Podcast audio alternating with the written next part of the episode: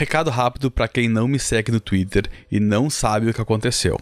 Inclusive, me segue, arroba Pablo Prime, tudo junto, Pablo Prime no Twitter. Eu abri meu próprio negócio há cerca de três meses e não consegui ainda conciliar todos os horários para tocar projeto pessoal e trabalho. Tem dias que facilmente trabalho 12, 16 horas, então está me consumindo muito tempo, mais do que eu imaginei. Sendo assim, o cast, que era quinzenal, agora sai quando der. Não, não quero nem vou abandonar esse projeto, só que não vou prometer nada que eu não consiga dar conta. Roteirizar, gravar e principalmente editar ainda me consome muito tempo. Estou tentando fazer tudo quando sobra um tempinho extra. Sendo assim, todo mundo com paciência, ok? E se você é de Porto Alegre ou região, acesse agora meu Clube do Ramen no Instagram e conheça meu delivery de kits de ramen. Toda semana, um novo sabor. Acesse instagram.com barra Clube do Ramen, tudo junto. E é ramen com R, não lamen.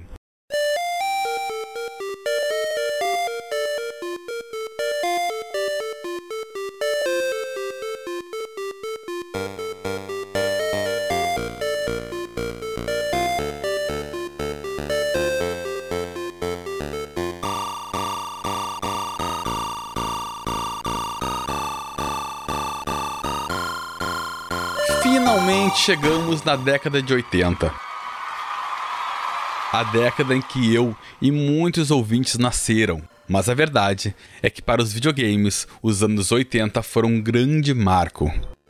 É nessa década maravilhosa que a gente vê um mercado forte e rapidamente crescido afundar como um frágil Titanic que se choca com o iceberg. Mas, como até no lixão nasce flor, como diria Racionais MC, é na mesma década que temos um dos melhores videogames e que, na minha opinião, é o melhor, o Famicom, o NES, ou Phantom System, ou Beat System, ou Super Game, vários nomes para a mesma coisa, e que depois ficou conhecido como Nintendinho. Tidinho não teve nada. Ainda nessa década, bem no finalzinho, nasce o videogame que abalou o mercado brasileiro da maior companhia de games que conhecemos, a maravilhosa e esmagadora Tectoy. Sim, o Master System. Mas muito antes dessa invasão japonesa, houve um console que realmente surpreendeu. Ele era muito superior ao Atari 2600 e até mesmo ao Intellivision, que falamos no episódio passado. Diferente dos outros que traziam portes dos arcades mal feitos, como o caso do Pac-Man para Atari 2600, esse era diferente. Ele tinha jogos bem fiéis, pouca coisa inferior aos fliperamas. Isso quando eram inferiores. Amigos ouvintes, bem-vindo ao maravilhoso universo do ColecoVision, um videogame que nasceu para ser grande, mas que teve uma vida breve de apenas dois aninhos de mercado e deixou saudades em muita gente.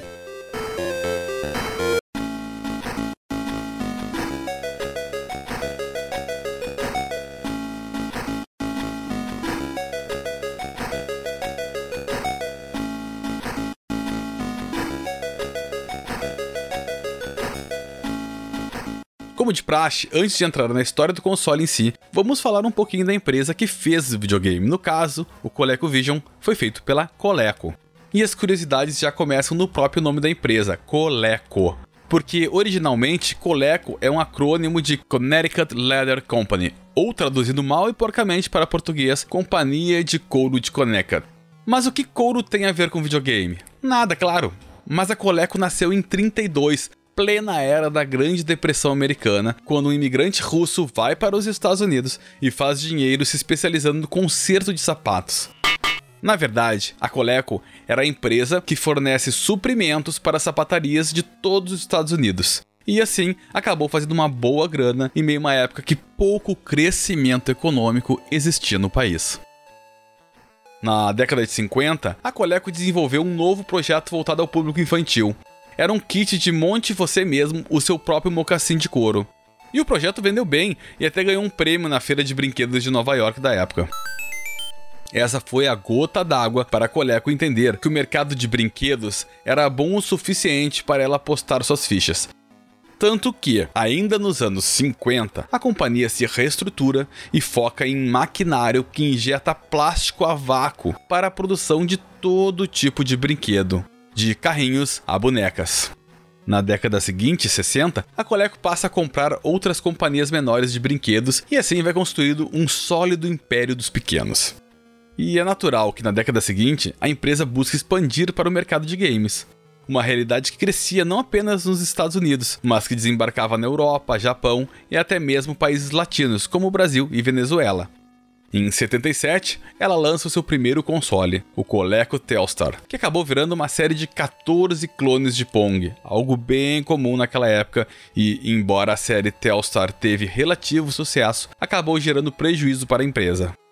Mas nem toda a culpa foi dela. Uma greve portuária impediu que o carregamento de Telstar chegasse a tempo nas lojas e aproveitasse a janela de vendas do Natal de 78. Outra parte do problema foi que a Coleco usava um chip da GE, que era quase um Pong num chip só. Ela só precisava meter dentro de sua embalagem plástica e pronto. Só que ela não firmou nenhum contrato de exclusividade com a GE. E logo, muitas outras empresas começaram a comprar os chips e meter em suas carcaças, saturando o mercado em um nível sem igual. Passado algum tempo e com o amadurecimento do mercado de games e o estrondoso sucesso que o Atari 2600 teve, a Coleco começou a volta ao desenvolvimento de consoles. E em 1981, o ano mágico que esse aqui que vos fala nasceu, ela começa a desenvolver o seu próprio console da segunda geração, o ColecoVision. E eu acho maravilhoso esse nome, vai dizer. Porque traz a origem da empresa de couro como algo muito anos 80. Sei lá, é como se a Pomarola lançasse seu próprio console, o Pomarovision. É, acho demais isso. Mas voltando ao que importa. O ColecoVision levava uma gigante vantagem em relação à maioria dos seus concorrentes, porque ele já nasceu em um segundo momento em que muitas das tecnologias que antes custavam uma fortuna ou que foram descartadas dos projetos iniciais para conter custos finais, agora eram vendidas a preço de banana por não ser nada de outro mundo. Resumindo, o que eu quero falar de forma mais clara e direta o ColecoVision nasceu esmagando a concorrência. Ele era de longe o verdadeiro arcade em casa. O console tinha frame buffer e memory mapping, que são tecnologias importantes para dar um boost gráfico e que o Atari 2600 não teve porque na época do projeto Stella, incluir tais funcionalidades deixaria o valor final do console atingir casas estratosféricas financeiramente falando. Além disso, a Coleco equipou o console com um processador Z80 da Zilog, que é um processador de 8 bits que fazia muito sucesso nos computadores da época e que acabou equipando outros consoles como o Master System e até mesmo o Mega Drive. Ele também tinha memória de vídeo interna de 16 KB e RAM de 8 KB, o que resultava em sprites lindos de grandes, de 32 pixels cada. Era tudo surpreendente com um hardware simplesmente imbatível, estava tudo certo para a Coleco ser a grande vencedora. Bom, não é apenas um hardware que justifica o sucesso. Um console precisa de mais coisas como bons jogos. E aí vem um grande problema. A Atari já tinha anos de mercado e muito dinheiro para despejar nos direitos comerciais de grandes franquias. Mas tinha um jogo que vendia muito nos arcades e que estava rolando uma verdadeira guerra em background pela luta dos direitos autorais. Um jogo que lançou um dos maiores nomes da indústria, Donkey Kong de Shigeru Miyamoto.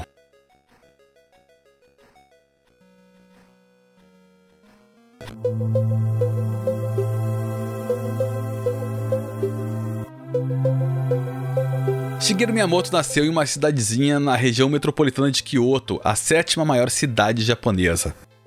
Ele sempre foi aquela criança criativa que imaginava monstros, tinha amigos imaginários e gostava de correr pelo parque. Ao crescer, Miyamoto ingressou na faculdade de desenho industrial, aquela que hoje ganhou o nome fashion de design, mas nunca levou os estudos como prioridade, e isso é algo bem raro de acontecer no Japão. Ainda mais o caso dele, em que ele demorou 5 anos a mais do que o normal para se formar. Ao terminar os estudos, seu pai, Ligeki Miyamoto, vendo a dificuldade do filho em encontrar emprego na sua área, conversou com um amigo, Hiroshi Yamauchi, então, tcharará, presidente da Nintendo. O pai disse que seu filho adorava desenhar, inclusive sonhava em ser um mangaka, o título que damos para quem desenha mangás. Sendo assim, o benevolente e cabeça dura Yamauchi contratou Shigeru como aprendiz do setor de planejamento. Sua tarefa inicial era desenhar o exterior dos gabinetes arcades da Nintendo. Seu primeiro grande feito foi participar do desenvolvimento do Radar Scope, um clone nintendiano do Space Invaders, que tanto fez sucesso no final dos anos 70. Existe uma discussão toda se Miyamoto realmente esteve presente no desenvolvimento do título, emprestando sua criatividade desenhando os personagens na tela. Alguns acreditam que sim, já outros comentam que ele apenas fez a arte externa do gabinete, função no qual ele foi contratado. A verdade é um mistério daqueles típicos mistérios japoneses que tanto gosto. Ninguém faz questão de dizer o que realmente aconteceu, e eu acho legal que continue assim. Enfim, Radarscope pronto, 3 mil arcades construídos, encaixotados e mandados para os Estados Unidos sob encomenda do Minoru Arakawa, presidente da Nintendo of America e genro do Yamauchi, o presidente da Nintendo japonesa. E qual foi a surpresa? O jogo foi um fracasso. Dos 3 mil, 2 mil deles nunca nem saíram do galpão de estoque. Arakawa amargurou um prejuízo que colocou a Nintendo em maus lençóis em território americano. Endividado até as orelhas, ele volta a falar com Yamauchi e pede um novo jogo, um que fosse diferente da mesmice de sempre e que agradasse o público Yankee. Ah, tinha outro porém, e esse era bem importante. Ele tinha que usar o máximo do hardware original do Radar Scope, porque a ideia era trocar o mínimo de componentes internos dos gabinetes antigos e reduzir assim o prejuízo daquilo que estava estocado. Mesmo com o gosto amargo na garganta, Yamauchi concordou. Era a única alternativa de lidar com o rombo financeiro que eles estavam enfrentando. Dessa vez, Miyamoto foi convidado a participar do time de desenvolvimento. Inicialmente, a Nintendo desejava desenvolver um título baseado no Popeye, porque era um ícone americano e acreditavam que isso por si só já seria um excelente atrativo para o público.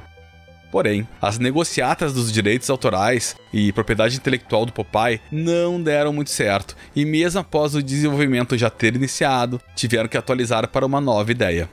Foi aí que Miyamoto criou o personagem mais icônico da Nintendo e dos games de forma geral. Aquele que talvez só fique atrás de Jesus Cristo e Papai Noel na lista de maiores celebridades do mundo. Sim, amigos, Estamos falando dele, o Jumpman. Oh, não! Ah, gente, claro que é o Mario, né? Mas antes dele ganhar esse nome pra lá de italiano, ele era conhecido como Jumpman mesmo, o Homem Saltador. Uhul! E foi assim que desenvolveram Donkey Kong. O arcade em que o encanador precisava subir as plataformas para salvar sua namorada Pauline, que foi sequestrada por um gorila. Bom, quando Donkey Kong saiu nos Estados Unidos e no mundo, ele foi um sucesso estrondoso. Todo mundo queria jogar. Tanto que a Nintendo não apenas vendeu as duas mil unidades, como acabou fabricando mais gabinetes no próprio galpão da Nintendo americana, porque não tinha tempo de esperar serem construídas lá no Japão e enviadas para os Estados Unidos. As contas mega atrasadas da Nintendo americana finalmente estavam saindo do vermelho e sendo pagas. Principalmente o aluguel da companhia, que só não foi despejada porque o proprietário do imóvel, Mario Segali, tinha um bom coração e perdoou os atrasos acreditando nas promessas de Arakawa que em breve um produto novo chegaria e que tudo seria pago. E essa história é tão verdade que Arakawa mesmo comunicou em Yamauchi que, em agradecimento ao bom coração de Segali, Jumpman seria renomeado para Mario.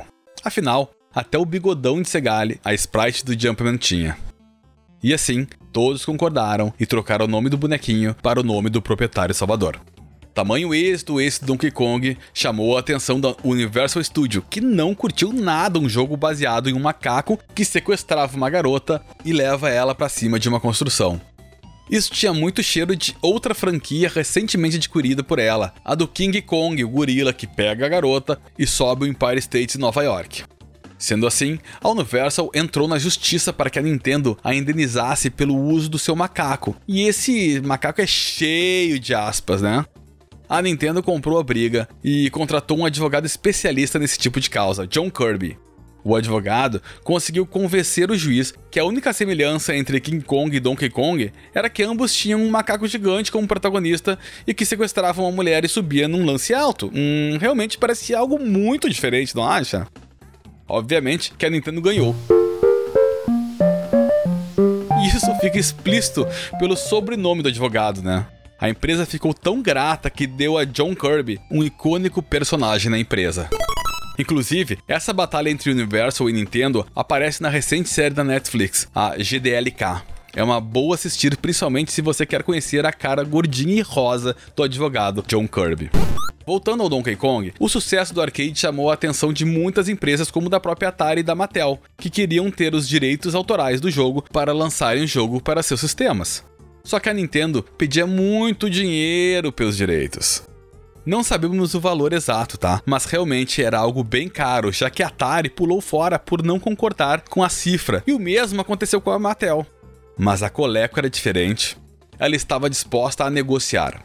Ela precisava de um jogo forte para vender seus consoles e Donkey Kong tinha tudo para alavancar suas vendas. Além disso, nas negociações, ela tinha uma boa proposta na manga que era tentadora para a Nintendo.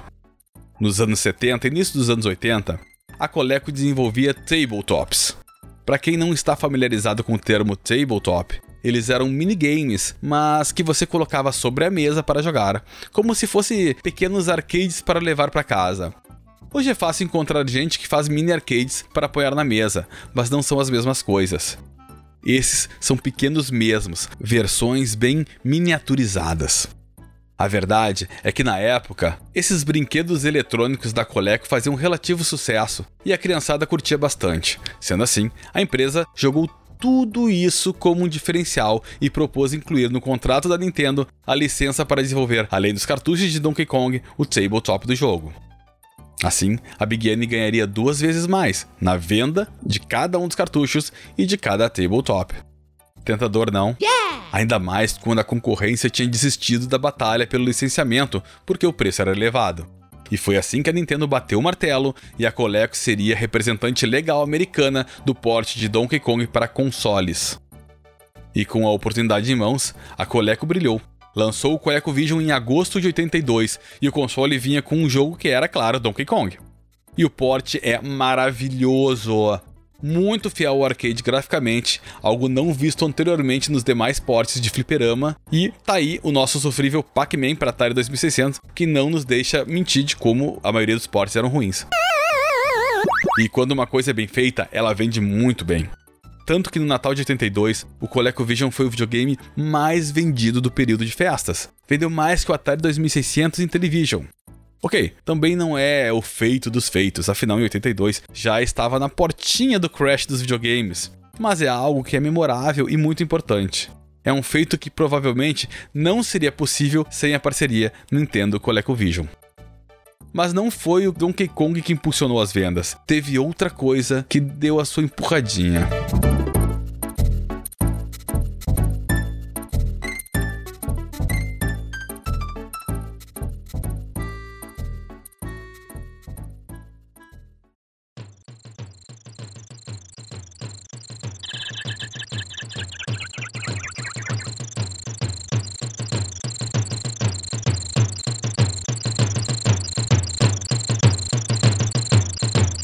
Em outubro de 82, portanto dois meses após o lançamento do console, a Coleco desenvolveu o primeiro módulo de expansão para o ColecoVision. Antes de mais nada, um breve resumo do que são os módulos de expansão. O console tinha uma porta especial criada exatamente para adicionar novas funções ao aparelho. Era a Spatial Port. O primeiro periférico lançado para o ColecoVision foi o Spatial Module 1, Atari 2600 Converter. E é exatamente isso que você está pensando. Ele era um adaptador que permitia jogar cartuchos de Atari 2600 no ColecoVision. Imagina isso hoje em dia. Seria como jogar os jogos do PlayStation no Xbox. Claro que a Atari ficou maluca com isso e resolveu partir para cima da Coleco, metendo aquele processinho gostoso por violação de patente. E perdeu. Sim, perdeu. Ah, anos 80, essa década louca que nem sempre podemos explicar. O que aconteceu foi bem curioso. A Atari processou por violarem sua patente, alegando que ela era dona da tecnologia do 2600. No entanto, os advogados da Coleco abriram o módulo de expansão número 1 e desmembraram todos os componentes usados, provando que ali só tinha componente de prateleira. E eu já usei esse termo aqui algumas vezes, mas se você é novo no Adita História do Videogame, eu vou relembrar tudo. Usamos o termo componente de prateleira para todas aquelas peças que qualquer um pode ir em qualquer eletrônico e comprar. Aqui não tem chip exclusivo como a Sony, que adora criar sua própria tecnologia. O próprio ColecoVision usava muitos componentes próprios, produzidos exclusivamente para o console. No entanto, a Atari, buscando baratear o custo do seu videogame, criou um console usando apenas componentes baratos vendidos em eletrônicas. Até o processador dele era um processador comum vendido a qualquer um, literalmente. E isso é bem apresentado no episódio de Atari 2600, que eu super recomendo que você escute. Enfim, vendo que o módulo poderia ser criado por qualquer pessoa que tivesse conhecimento de eletrônica e que não tinha nada ali que era realmente invenção da Atari, o juiz deu causa perdida para a empresa de Nolan Bushnell e permitiu que a Coleco comercializasse o periférico. Assim, o console que tinha poucos títulos passava a ter uma biblioteca inacreditável. Entendeu agora quando eu falei lá que não foi apenas Donkey Kong o responsável pelo sucesso do ColecoVision logo no seu lançamento? Quando as pessoas realizaram que além dos jogos lindos que o ColecoVision possuía, elas podiam jogar os títulos do 2600, elas não titubeavam e compravam o hardware novo. Ainda mais que estamos falando do fim do 2600 e que se encontrava cartuchos por 5 dólares, isso é uma bagatela. E claro que a Coleco não parou por aí. Quando ela ganhou o processo contra a Atari, ela viu que as portas do bordel estavam escancaradas e pegou mais pesado, lançando o Coleco Jimny, um clone de Atari 2600 no melhor estilo da Atari e Super Game do Brasil. Ou seja, ela tinha dois consoles, o ColecoVision e o Gemini, e os dois podiam rodar Atari 2600. E é muita cara de pau para uma empresa só. Só que o clima ficou pesado, e para evitar novas batalhas judiciais e o elevado custo dos processos, a Coleco fechou um acordo favorável para a Atari também. O pagamento de royalties por módulo ou Gemini vendido. Além disso, elas fizeram uma parceria inédita, desenvolvendo jogos uma para a outra. Assim, a Coleco lançou títulos como Ladybug, Mousetrap, Donkey Kong, Donkey Kong Jr. e Turbo para o Atari 2600, enquanto a Atari lançou Centipede, Defender, Galaxian e outros para o ColecoVision. E o mais cara de pau nisso tudo é que ao ver os jogos da Atari e da Coleco, você nota que a Atari se esforçou para fazer boas conversões em seus jogos para o ColecoVision, enquanto a Coleco fez conversões propositalmente inferiores para que os jogos parecessem ainda pior no outro console. Além disso, a Coleco também aproveitou o mercado e lançou alguns jogos para Intellivision, foram Zaxxon, Mousetrap, Turbo, Smurf e outros. Assim como em 2600, as conversões também eram bem inferiores aos originais do ColecoVision. E para encerrar o assunto módulos, o ColecoVision ainda teve outros que eu listo aqui rapidinho, tá? Como o Expansion Module 2, e esse é meu favorito e eu tive ele na coleção, então eu sei bem como ele funciona. Ele é um volante com direito a pedal de aceleração e tudo, no melhor estilo volante da Logitech de hoje em dia. O curioso disso é que ele não tinha pedal de freio, apenas acelerador. Na real, não é bem um pedal, é apenas um botão, que ao colocar o pé, você ativa ou desativa quando tira. Não tem nenhum potenciômetro, por exemplo. Outra coisa curiosa é que o volante pode ser girado infinitamente, ele não tem um limite, diferente de uma direção real e dos volantes atuais. O módulo de expansão 2 era ligado apenas na entrada normal de controle, e era um acessório que vinha com o jogo Turbo, desenvolvido pela SEGA. E aquelas curiosidades que não valem muita coisa, mas que eu adoro contar, Turbo foi desenvolvido por um cara só, Steve Hanawa. E, como de costume no Japão, trabalhar inúmeras horas é uma realidade, e foi o que rolou com o Turbo. Em entrevista ao site britânico Sega 8-bit, Hanawa disse que a deadline apertadíssima para lançar o jogo fez ele passar inúmeras horas de trabalho entrando madrugadas adentro e virando dias sem sair do escritório. Acabou que o estresse detonou sua saúde e ele foi hospitalizado por um colapso no seu pulmão decorrente de um pneumotórax. Voltando ao módulo 2, outros jogos também tiveram suporte à direção. Foram eles Destructor, Bumping Jump, Pit Stops e The Ducks of Hazard, ou os Duques de Hazard. Ele ainda teve outros módulos como a Trackball e o Super Action Controller, que era usado em alguns jogos esportivos como baseball e boxing, mas nada tão grande como o módulo de expansão 3, um módulo que prometia transformar o ColecoVision em um computador pessoal completo. Ele era um antigo desejo da Coleco, no entanto, também foi o responsável por afundar de vez o console.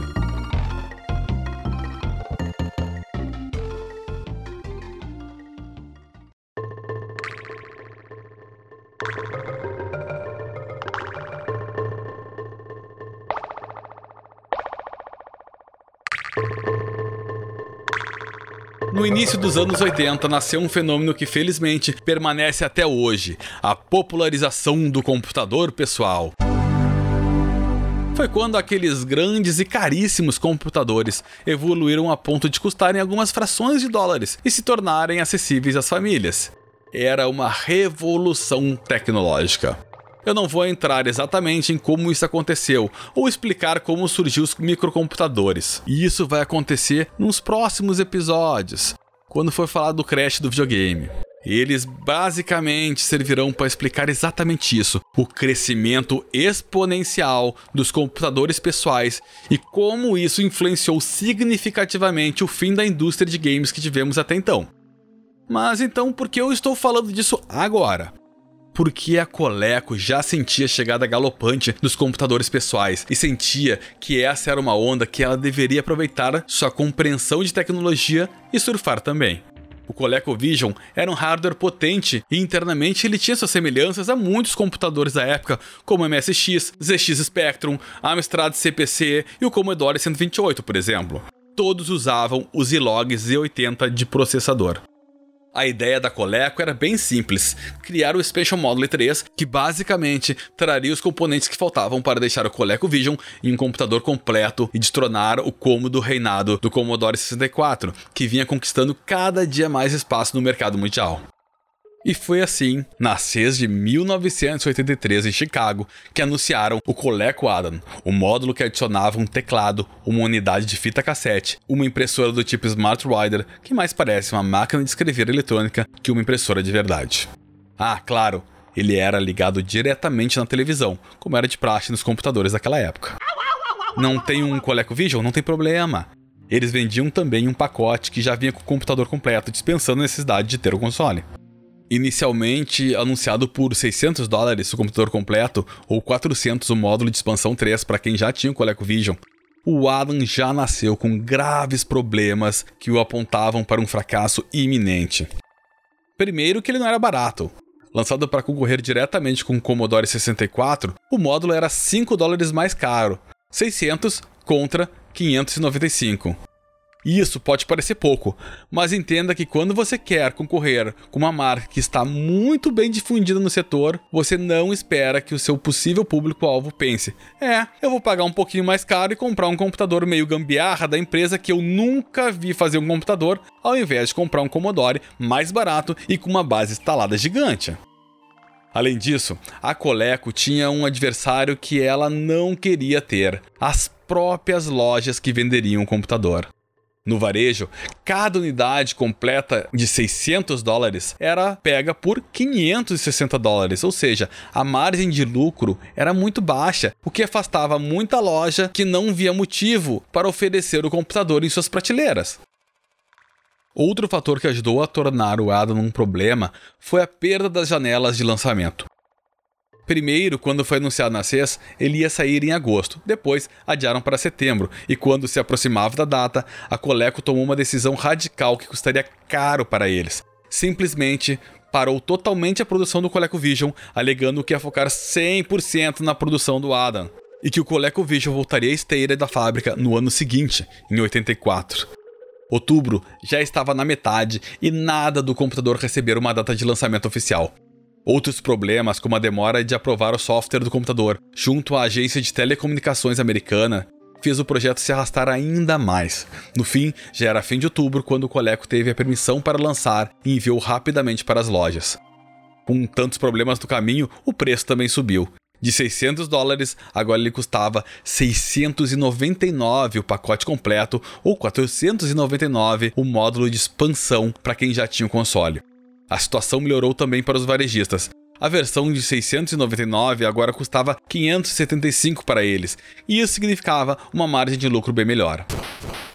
Para chegar a tempo das vendas de Natal, a Coleco enviou para as lojas o aparelho por via aérea, bancando um frete incrivelmente mais alto que o terrestre ou marítimo. Também torrou uma grana violenta, 15 milhões de dólares, o que daria hoje quase 40 milhões de dólares, com marketing tanto na televisão quanto para as revistas. Só que após o lançamento, o Adam apresentou muitos defeitos, algo comum quando se faz tudo nas pressas, né? Um dos mais conhecidos era uma descarga eletromagnética que, ao ligar o computador, emitia um sinal tão forte que apagava qualquer fita cassete próxima. Alguns aparelhos apresentavam um erro ao iniciar, impedindo o funcionamento do hardware corretamente, ou o mau funcionamento do editor de textos, que parava de funcionar na primeira hora de uso. Para afundar ainda mais a já enlameada reputação do Adam, quando a Coleco foi apresentar a sua versão do Donkey Kong para o computador, a Nintendo botou a boca e disse que o acordo falava apenas de jogos para consoles e tabletops, não tinha nada falando sobre licença para computadores. E a verdade é que a Nintendo já tinha fechado com a Atari licença de produzir o título para computadores, impossibilitando que mais de uma empresa tivesse esse direito. O resultado apareceu no bolso. No trimestre seguinte, a empresa perdeu 35 milhões de dólares e afundou ainda mais quando 60% dos compradores do Coleco Adam devolveram o computador por mau funcionamento, pedindo seu dinheiro de volta. No final de 85, a Coleco anunciou o fechamento de sua divisão de eletrônicos e o fim não apenas da produção do Adam, como do ColecoVision. E no Brasil, Pablo? Aqui na verdadeira e original guerra dos consoles, o ColecoVision obviamente teve seu clonezinho bonito, o Splice Video. Desenvolvido pela empresa Splice do Brasil, uma companhia de telefonia, o Splice Video era bem caseiro de visual. Sua case plástica é uma caixa de montagem padrão, uma embalagem que você pode comprar em qualquer eletrônica para montar componentes internos. Outras mudanças foram feitas para adaptar o caro console americano aos componentes de prateleira encontrados facilmente no Brasil. Mas mesmo assim, ainda era um clone bem mais caro que os de Atari 2600 até teríamos outro clone do ColecoVision lançado por aqui pela Onyx, mas a empresa mudou de rumo e preferiu lançar um clone do Atari 2600, o Onyx Junior.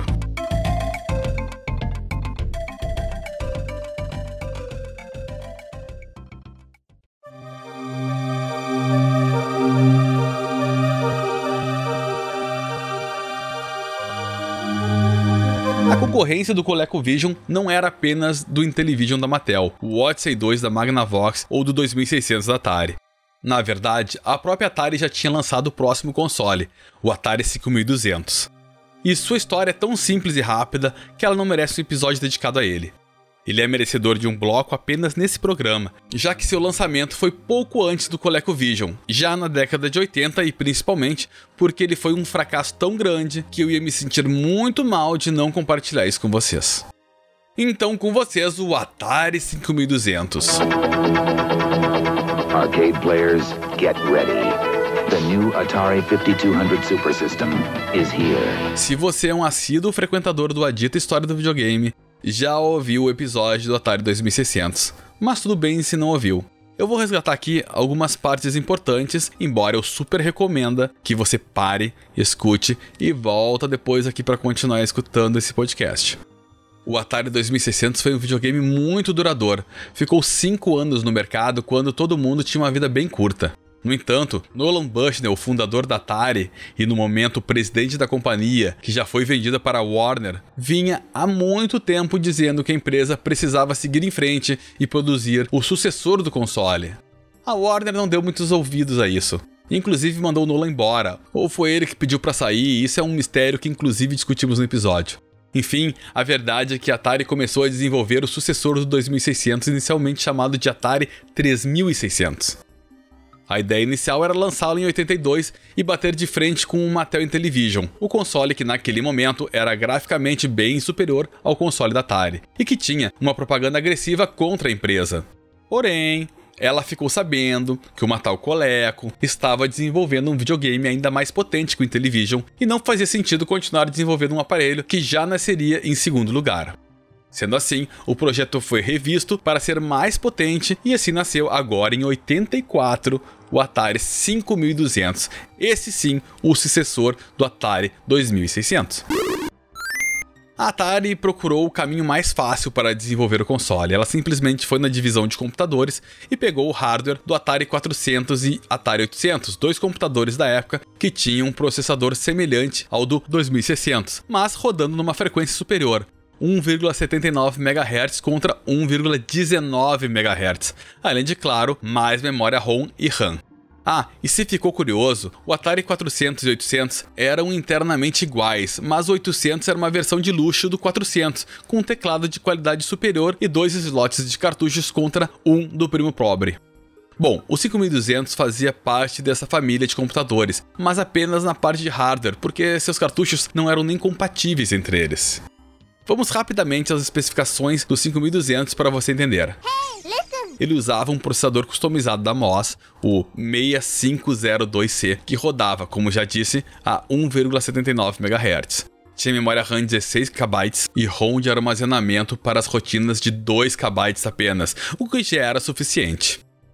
O console é gigante, assim, gigante, maior inclusive que o primeiro Xbox. Suas dimensões são de 38 cm por 34, um caixão literalmente.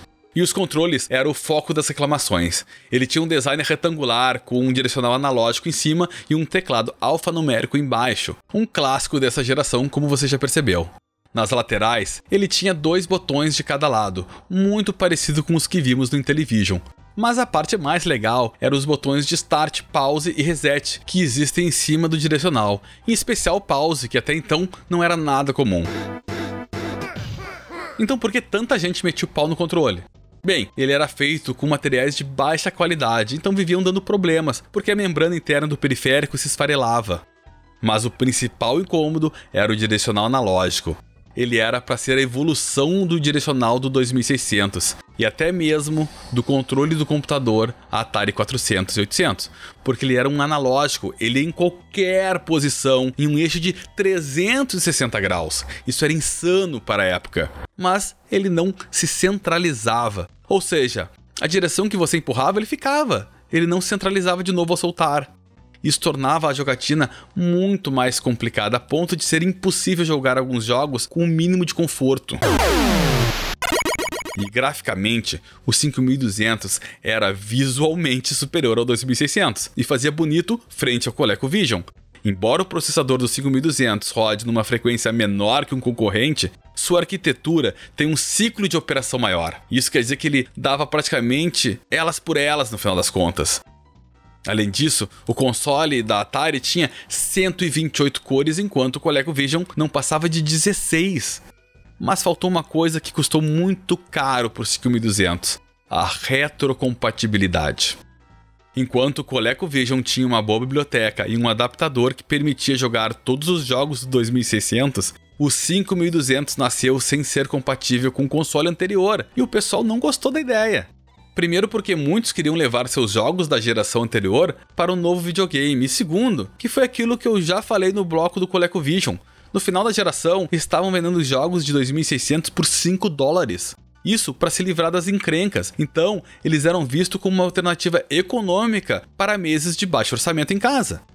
Aí o que aconteceu é que o seu concorrente tem uma biblioteca imensa de jogos, inclusive com jogos desenvolvidos por você, enquanto você não tem metade disso.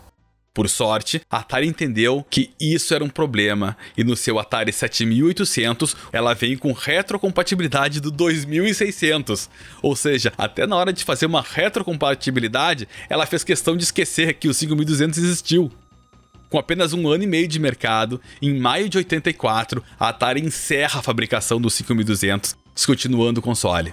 Nessa época, a crise do videogame já era uma realidade mas não foi a última cartada da empresa, como já adiantei agora há pouco. Só que isso, gente, isso é papo para outro episódio.